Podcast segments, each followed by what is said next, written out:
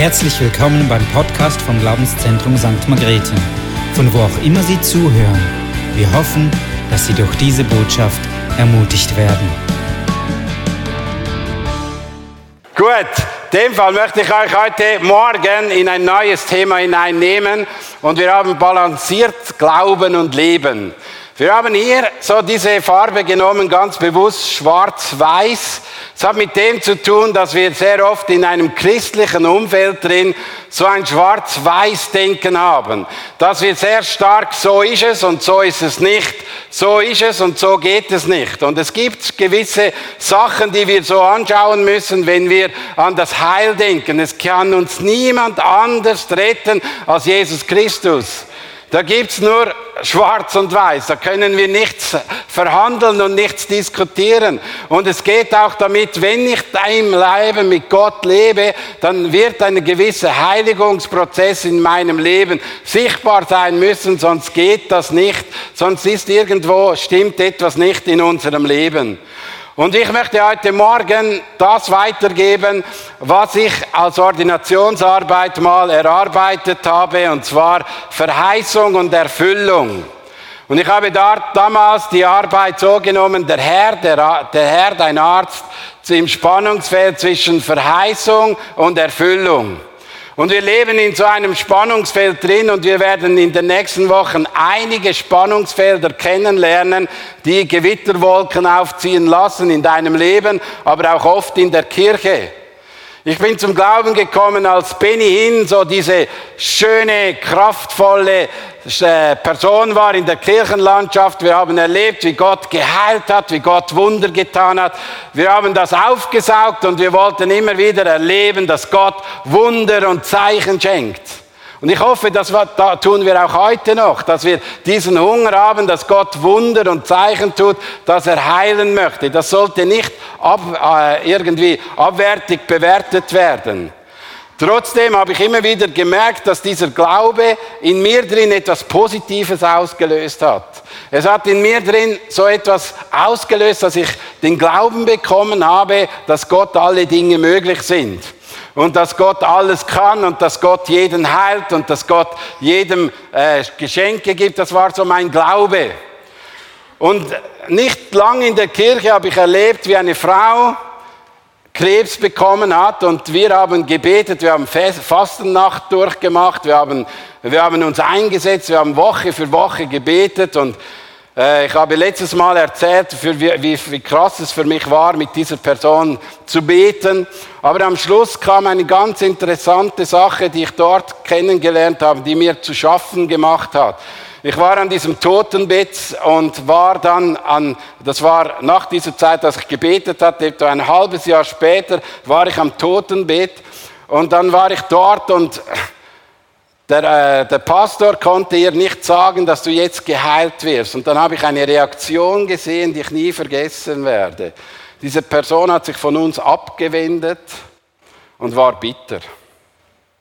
Und war sehr bitter, weil dieser Pastor nicht gesagt hat, du wirst jetzt gesund, sondern er hat sich abgewendet und wurde, diese Frau war dort am Bett bitter und das hat mich geschmerzt. Und dann ist diese Frau gestorben und dann kamen die ersten Diskussionen, es hat geblitzt und gedonnert. Die einen haben gesagt, wir sind zu wenig heilig in der Kirche, man sollte mehr heilig sein. Die anderen haben gesagt, ja, äh, die Person hat sicher noch Sünde im Leben, da fehlt der Glaube. Andere haben gesagt, dass diese Dinge so sind. Und, und einer hat gesagt, ja, Halleluja, es ist beim Herr. Und das ist das Spannungsfeld, wo wir tagtäglich erleben, in dieser Sache drin. Und ich habe da so früh gemerkt in meinem Glaubensleben, wenn es dann mal so weit ist und man in so einen Konflikt hineinkommt, dann ist es gar nicht so einfach. Dann äh, haben wir selbst, sind wir selbst mit diesem Spannungsfeld konfrontiert worden. Sibyl wurde, äh, wurde ein Tumor äh, diagnostiziert, der 30 Zentimeter groß ist und der im, im Rückenmark drin war. Und ich kann dir eines sagen, bis heute noch werde ich sehr oft angesprochen, äh, auch wie unser Glaubenszustand ist. Hey, nicht, vor aller, nicht vor langer Zeit kam jemand auf mich zu und sagte, Patrick, als du noch Jugendleiter warst, da warst du voll im Saft, sonst wäre deine Frau nicht so ein Krüppel. Das war, das war eine Aussage, mit dem wirst du konfrontiert.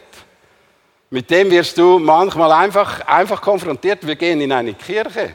Und man denkt so, und man handelt so, und man spricht so, und man, man redet solche Gedanken über Menschen manchmal, und man ist sich nicht ganz bewusst, was man da auslöst.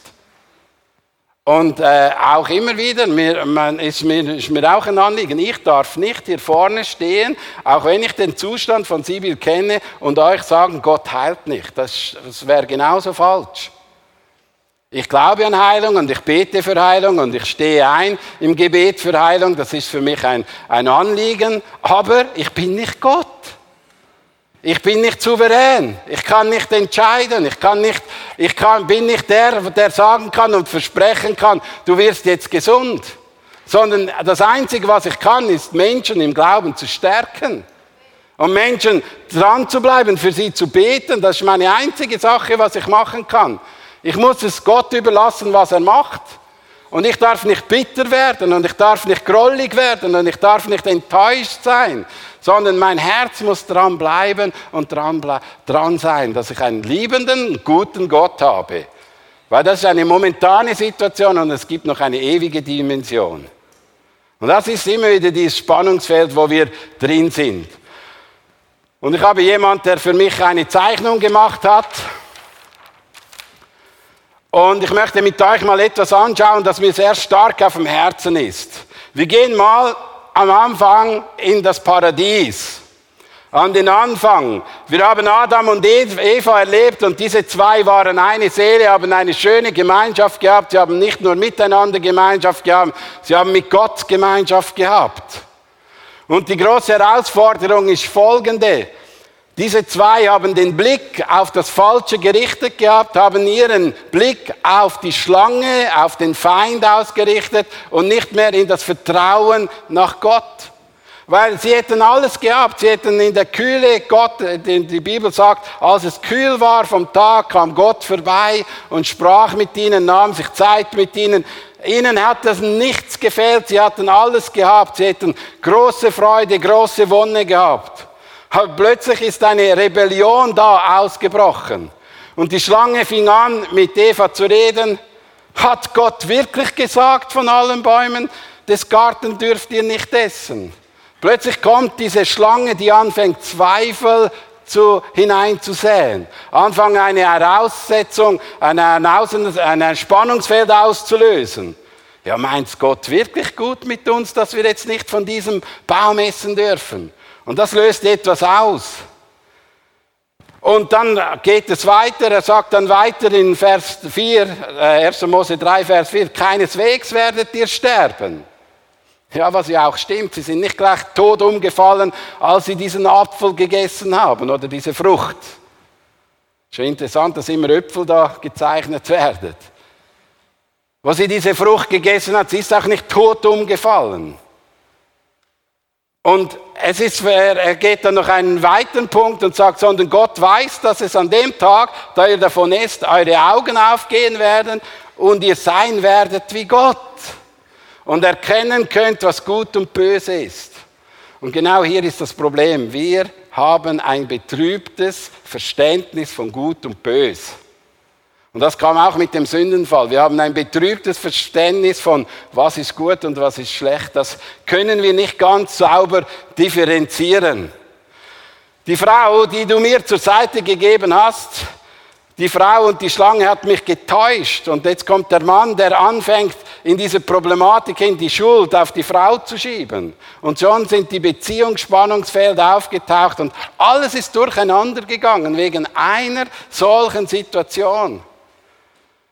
Und das Tragische im Ganzen ist, das, ich finde das immer so tragisch, dass wenn wir eine Beziehung mit Gott haben und wenn wir ihn kennenlernen und wenn wir die Bibel lesen und wenn wir in Beziehung mit ihm leben, dann müssen wir immer wieder zurückkommen und zu sagen können, hey, es gibt niemand, der es besser meint mit uns als Gott. Und wieso hat der Mensch immer das Empfinden, dass dann doch noch eine Chance ist, dass es noch jemand besser meint. Und ich finde das eine Tragik, dass hier genau eine Problematik ist vom Menschen. Er hat immer das Empfinden, es langt nicht Gott allein. Das Wertvollste und Kostbare ist Jesus Christus. Er ist das Wertvollste und Kostbare. Es gibt nichts Tieferes, nichts Heiligeres, nichts Besseres als für unser Leben, als der lebendige Gott. Und das muss uns bewusst sein in unserem Herzen drin. Und die Problematik, die wir gesehen haben, da ist plötzlich durch den Sündenfall ist eine neue Situation auf uns hineingebracht. Und zwar die ganze Vergänglichkeit mit ihrer ganzen Breitseite.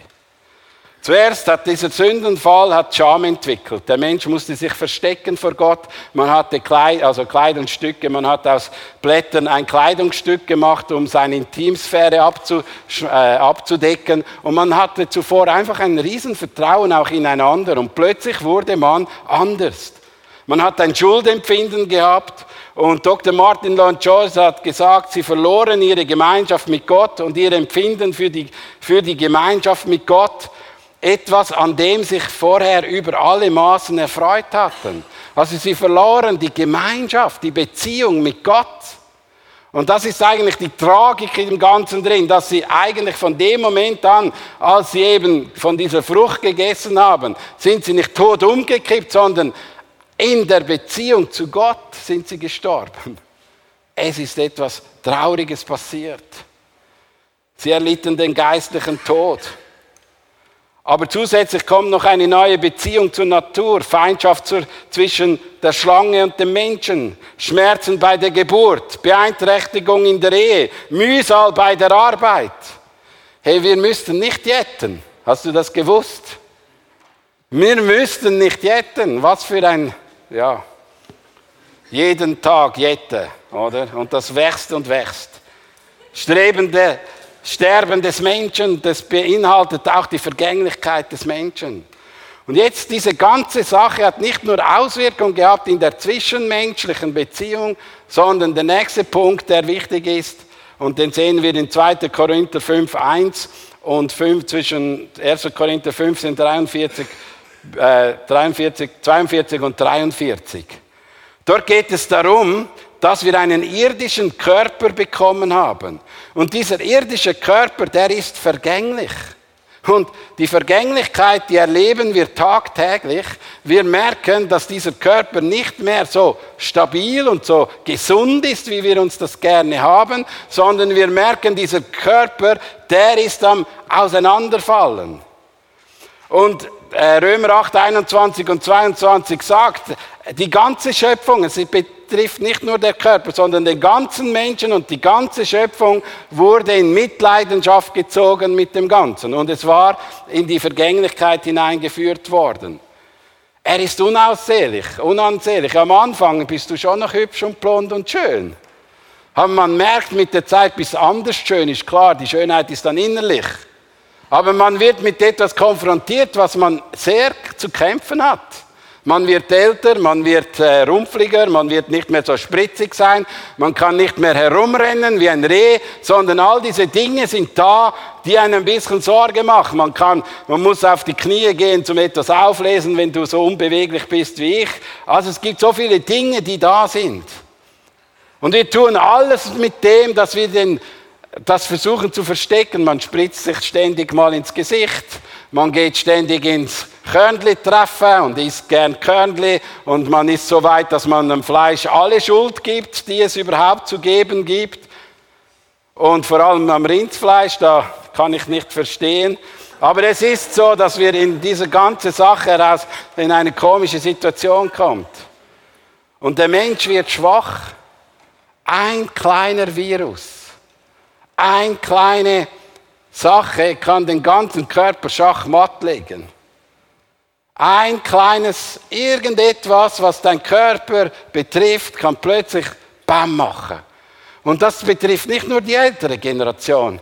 Ich habe in meinem Leben junge Menschen kennengelernt, die an Krebs gestorben sind. Ich habe ältere Menschen kennengelernt. Ich habe Menschen kennengelernt, die waren topfit. Ein Pastor den ich kenne, der ist topfit, war topfit. Nach der Predigt ist er joggen gegangen, tot umgefallen. Und du merkst in diesen Dingen drin, du wirst herausgefordert mit Dingen, die uns herausfordern. Und die Bibel sagt, die Metapher da drin ist ein Zelt und ein zerbrechliches Gefäß. Also man merkt irgendwie, es ist etwas, was zerbrechlich ist, etwas, was auseinanderdriften ist. Jetzt gehen wir zum anderen. Wenn wir aber dann den Auferstehungsleib bekommen, dann steht etwas anderes drin. Er ist unvergänglich. Er bleibt ewiglich. Er bleibt und du wirst nie sterben. Du wirst immer gesund bleiben. Du wirst voller Kraft und Freude sein. Also du wirst eine andere Person sein. Er ist erfüllt von Gottes Herrlichkeit. Und er ist voller Kraft und Saft und Leben. Aber jetzt ist die Problematik, dass du den Körper nicht in dem Moment bekommst, wo du wiedergeboren bist, sondern erst dann, wenn du auferstehen wirst. Und das ist das Spannungsfeld, in dem wir drin sind. Wir haben nicht, weil wir Christen sind, plötzlich einen stärkeren Körper. Wir haben nicht einfach einen besseren äh, Gesundheit. Das stimmt nicht. Und hier müssen wir einfach Gott vertrauen. Und jetzt komme ich zum nächsten Punkt. Ich weiß, das ist jetzt die Schwierigkeit bei vielen, weil das sind so nicht so unsere Grundsätze. Wir haben so manchmal das Empfinden, wenn ich jetzt Crash bin, ich bin nie mehr krank. Wenn ich dann richtig lebe, immer genau das richtige Vitamin am Morgen früh esse und das richtige Körnchen nehme, dann werde ich immer gesund bleiben. Und ja, nie einen Fehler mache, nie irgendwie sündigen, dann wird es noch stärker und so sein. Und das ist die große Herausforderung, wo wir drin sind. Jetzt ist die große Chance für uns, dass wir einen Herrn haben. Gott als Arzt. Das ist eine Verheißung. Und nehmen wir mal die nächste Folie rein. Da möchte ich euch aufschreiben aus unterschiedlichen Übersetzungen. Denn ich bin der Herr, dein Arzt. Denn ich bin der Herr, der euch gesund macht. Denn ich bin der Herr, der euch heilt. Man merkt, Gott will hineinwirken. Und ihm war es nicht gleich, dass der Mensch gesagt hat, ja, sorry, jetzt bist du in dieser Situation, jetzt lasse ich dich da alleine. Sondern Gott hat von Anfang an, wollte er, dass der Mensch nicht sterben sollte, sondern ewige Gemeinschaft haben will mit ihm. Und die erste Arzthandlung ist, dass diese Beziehung wiederhergestellt wird, dass man in eine verbindliche Beziehung mit Gott hineinkommt. Und das Schöne ist, dass wir einen guten Arzt haben. Und wenn wir Jesus Christus anschauen, er kam auf diese Welt hinein und er war für, ist für uns gestorben, damit die erste Krankheit, diese Beziehung wieder richtig hergestellt werden kann. Ich bin auf dem Jakobsweg gewesen und dann bin ich bei Paracelsus Haus vorbeigegangen und dort steht Folgendes. Gott sollte euch Christen der höchste und erste Arzt sein, der mächtigste und nicht der geringste. Nichts geschieht ohne ihn. Die Heiden und die Ungläubigen schreien zu den Menschen um Hilfe. Ihr aber sollt zu Gott rufen. Und er wird euch jene senden, jetzt hört zu, er wird euch jene senden, und da ist auch ein Arzt gemeint, der euch wieder gesund machen kann. Sei er ein Heiliger, ein Arzt oder er selbst. Und hier kommt ein guter Gedanke hinein. Schau, wir haben auch nicht das Vertrauen allein in die Ärzte, sondern wir haben das Vertrauen in Gott. Gott ist die erste Position, Gott ist der Herr, der Arzt, Gott ist der höchste Autorität. Wir lieben zuerst Gott und wir gehen auf ihn zu und möchten mit ihm zusammen äh, auch diese Dinge besprechen. In 2. Korinther gibt es einen König, Ahas, Asa. Und da steht eine krasse Aussage. Auch in seiner Krankheit sucht er nicht den Herrn, sondern die Ärzte. Und wenn wir jetzt das Gewicht machen, und ich möchte nichts Schlechtes gegen Ärzte sagen, ich liebe Ärzte, Punkt. Weil wir Christen haben da manchmal auch krasse Aussagen gegen Ärzte. Also als Arzt in, in der Gemeinde zu sein, ist auch nicht immer einfach. Wir haben manchmal auch das Empfinden, wir sind die besseren Ärzte als Sie. Nein, wir sind abhängig von Gott. Und das braucht der Arzt genauso wie ich. Und wir brauchen in dieser Abhängigkeit drin, diesen Gott zu suchen. Und ich möchte dich ermutigen und ich möchte dir das wirklich ans Herz legen, wann immer du in einer kranken Situation drin bist, geh mit diesem Anliegen zu Gott. Und warte auch nicht manchmal, bis du halb tot bist, so wie ich, bis dann wirklich nichts mehr funktioniert und geh auch mal zum Arzt. Weißt du, das ist ein Zeichen vom Mann, der ein bisschen Angst hat, zum Arzt zu gehen, gell? Jede Spritze haut mich fast. Sterbe jedes Mal ab diesen Spritzen. Aber es ist wichtig, dass du hier ein gesundes Verhältnis hast. Gott ist der erste Anlaufstelle. Und mit ihm sollst du das besprechen, mit ihm sollst du austauschen. Du sollst auch Gläubige informieren und sagen, komm, wir beten miteinander. Wir glauben, dass Gott auch eingreift. Aber wir können auch uns aufmachen und vertrauen, dass Gott wir uns auch in ein Gesundheitssystem hineingestellt hat, wo wir dankbar sein dürfen. Wirklich, Leute. Wir können dankbar sein. Ich war in, Süd äh, in, in, Zentralafrika, da hat es drei Krankenbetten. Das eine Krankenbett ist draußen bei 40 Grad plus unter einem Wellblechdach in einem Lehmboden drin und da hast du ein, ein, ein Tuch und das ist die erste Station für Menschen, die keine Geld haben. Die zweite Station ist, wo du zu 15 in einem Zimmer drin bist, wo es brutal heiß ist und du hast keine Klimaanlage, wenn du Geld hast, dann bekommst du ein Zimmer mit einer Klimaanlage, wo zwei Personen drin sind. Und wir haben da wirklich, wir können da immer wieder Danke sagen. Danke, Herr, dürfen wir hier leben. Aber wir dürfen nicht vergessen, dass wir einen Gott haben, der hineinwirkt. Und ich möchte das immer wieder sagen, schau, es geht nicht um deine Leistung, und es geht nicht um deinen Glauben, sondern es geht immer um die Güte und Barmherzigkeit des Herrn. Gott ist gütig und barmherzig und er heilt. Und nicht meine Leistung, sondern Gott ist gütig und barmherzig und das ist heilend. Und ich lese Römer 9, 15 bis 16. Ich werde begnadigt, wenn ich wenig begnadige und werde mich erbarmen, wessen ich mich erbarmen. So liegt es nun nicht an dem Wollenden noch an dem Laufenden, sondern an dem begnadigten Gott Hey, nehmt das mit nach Hause. Es geht nicht um deine Leistung und auch nicht um die Leistung der, der betet, sondern dass wir in diesem großen Gott vertrauen, dass er eingreift. Und das ist nicht in unserer Hand. Sein, sein Herz, seine Liebe, seine Güte, die hier hineinwirkt. Das heißt aber auch nicht, wir sollen aufhören zu beten.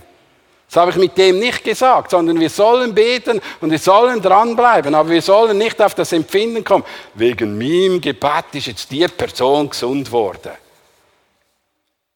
Ey, da sind wir weit davon entfernt. Nur Gott kann heilen. Punkt. Nur Gott ist ein Arzt. Punkt. Nur Gott kann eingreifen. Und er hat Menschen Wissenschaft gegeben und gesagt, ja, dieses Medikament kann etwas und dieses, diese Operation kann etwas. Das ist auch Gott, der hier geholfen hat. Darf der Arzt auch nicht, das ist meine Intelligenz. Nein, es ist immer Gott, der, der hier auch Lösungen gibt. Das ist meine Überzeugung. Und jetzt kommen wir in ein Spannungsfeld von der Erfüllung und das ist der dritte Punkt.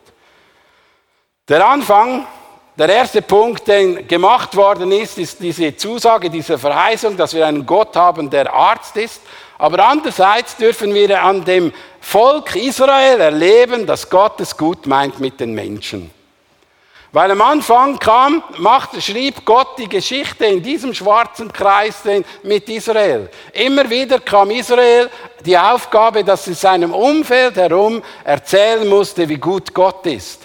Und die Menschen konnten sehen, wie sie das Land eingenommen hat, wie sie Kriege gewonnen haben, wenn sie nahe bei Gott waren. Da haben sie gemerkt, da ist ein Gott, der da ist und der greift ein. Der greift heilend ein. Der will eine Beziehung aufbauen. Die Israeliten hatten das Vorrecht, dass es um Opferung ging und sie immer wieder Menschen hatten, Propheten, Königen und Priester, die es ermöglichen, dass die Menschen in eine Beziehung mit Gott kamen. Nie in eine direkte, sondern immer in eine indirekte Beziehung hinein.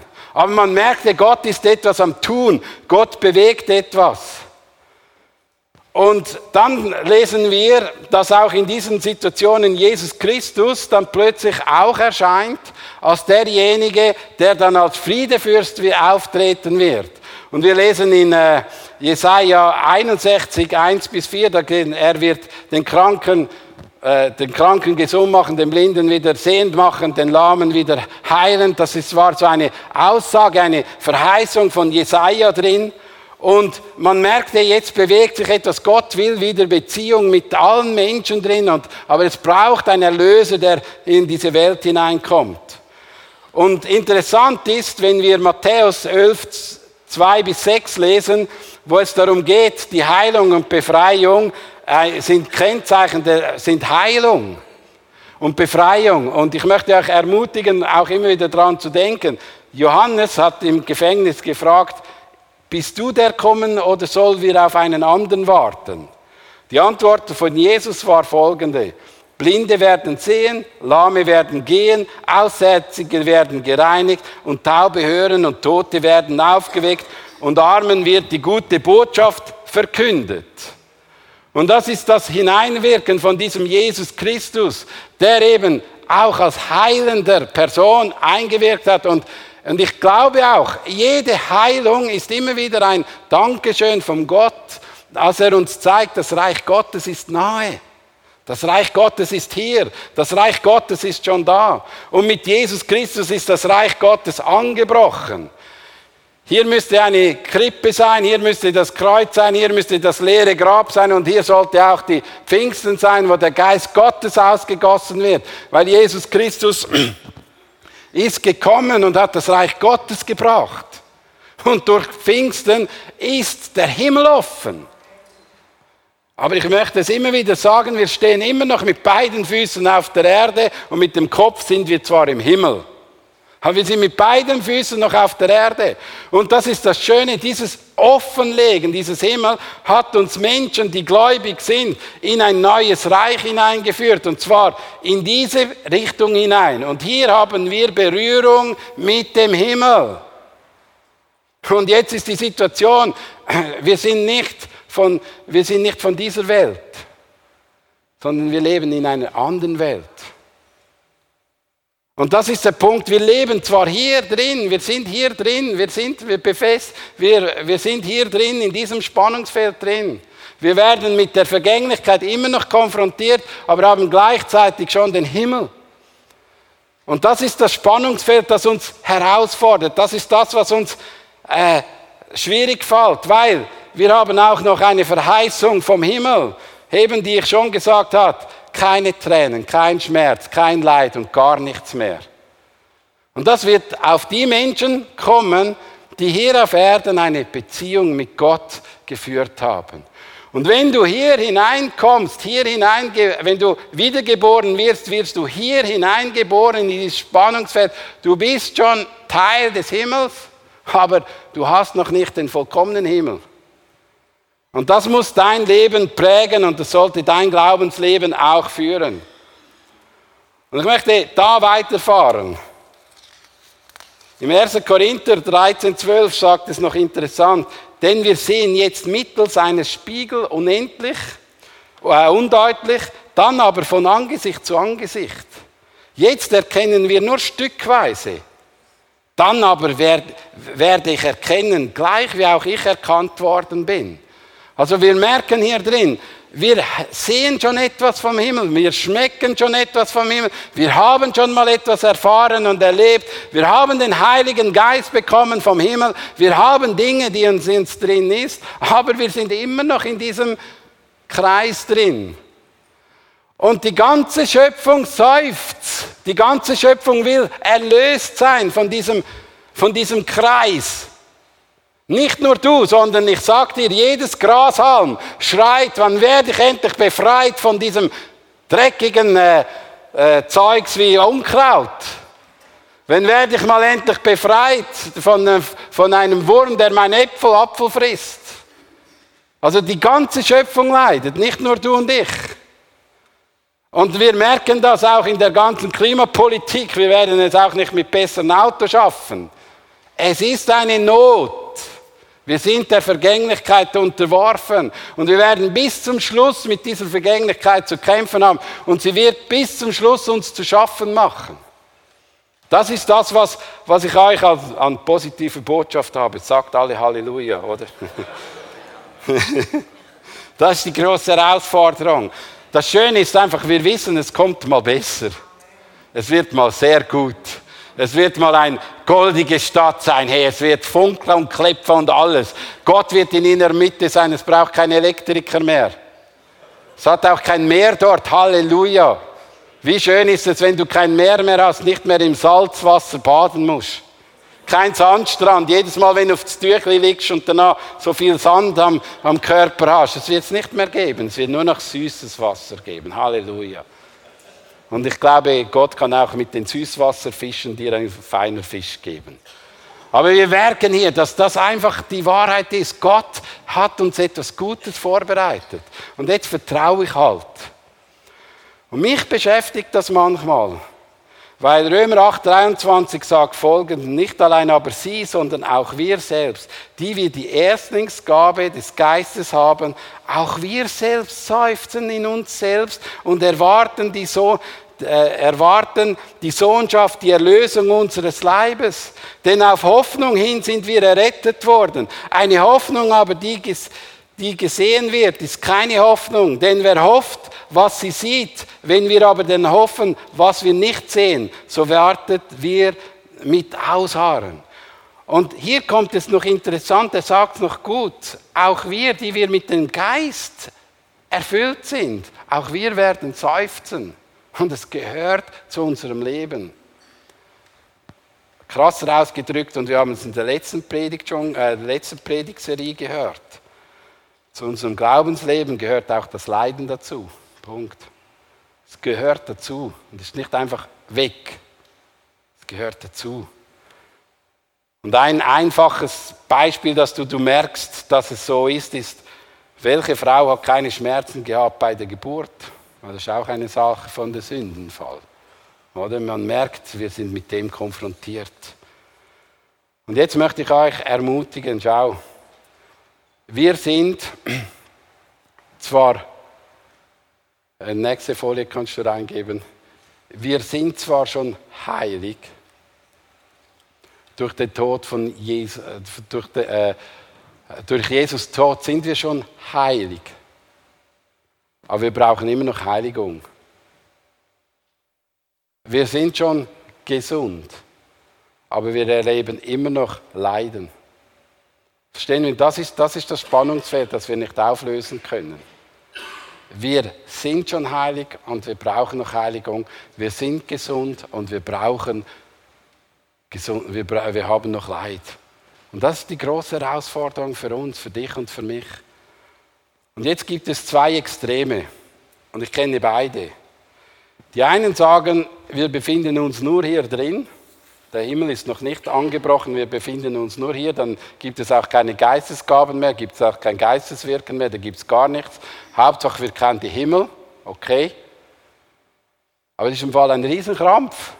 Und es hat auch wenig Hoffnung, wenn du warten musst noch 20 Jahre, sondern Gott kann auch heute eingreifen bei gewissen Situationen. Das müssen wir auch weitergeben können.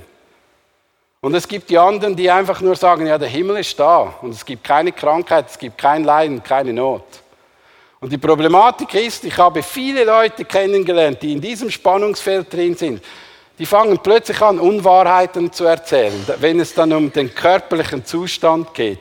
Wenn man dann mal krank ist oder so, dann versteckt man sich dann im Bett oder man ist nicht ehrlich, weil man sich schämt dafür, dass man krank ist.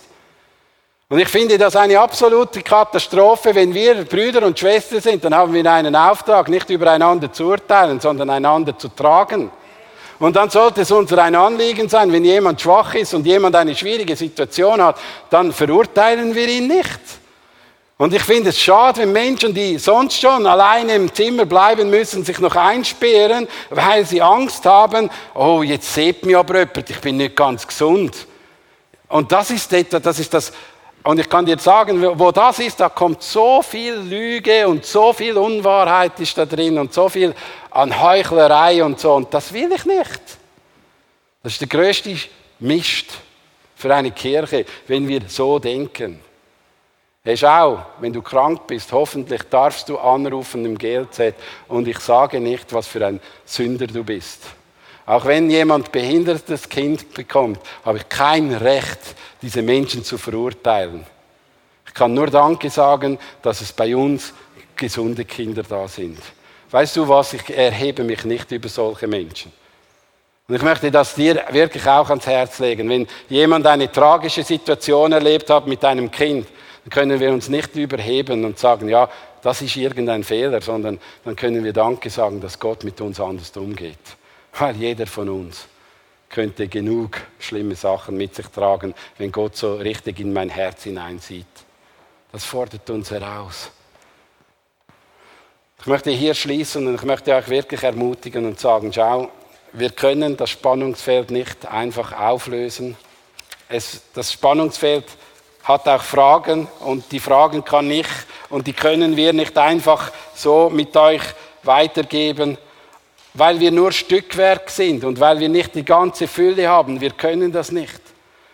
Und wir müssen einfach lernen, in all diesen Sachen Gott zu vertrauen, dran zu bleiben und festzuhalten. Und ich vertraue Gott und ich sage dir etwas, was mich tief bewegt. Ich wünsche mir, dass Sibyl heute geheilt wird. Aber ich weiß, dass in der Ewigkeit geheilt wird. Und das Vertrauen muss da sein. Das Vertrauen muss auch jetzt da sein. Und der souveräne Gott, der ist einfach souverän und den können wir nicht diktieren und korrigieren und sagen, du musst und du sollst, sondern wir können einfach nur vertrauen, dass er es gut meint. Ich möchte noch beten. Vater im Himmel, du siehst diese Herausforderung, wo wir drin sind als Gläubige. Siehst, Herr, dass wir gerne viel mehr Heilungen und Wunder und Zeichen haben und wir beten auch dafür, dass wir erleben, dass Gott Wunder und Zeichen tut hier auf Erden. Aber wir beten dafür, dass wir nicht Menschen verurteilen, nicht Menschen schlecht reden, nicht Menschen ja, in ihrer Not noch viel kränker machen, indem dass wir uns über sie erheben, sondern Herr, wir wollen ein Erbarmen und Barmherzigkeit von Gott bekommen, die jederzeit bereit ist zu lieben und jederzeit bereit ist, die zweite Meile zu gehen. Und ich bete dafür, dass wir dieses Spannungsfeld ertragen können und durchhalten. Ich danke dir dafür. Amen.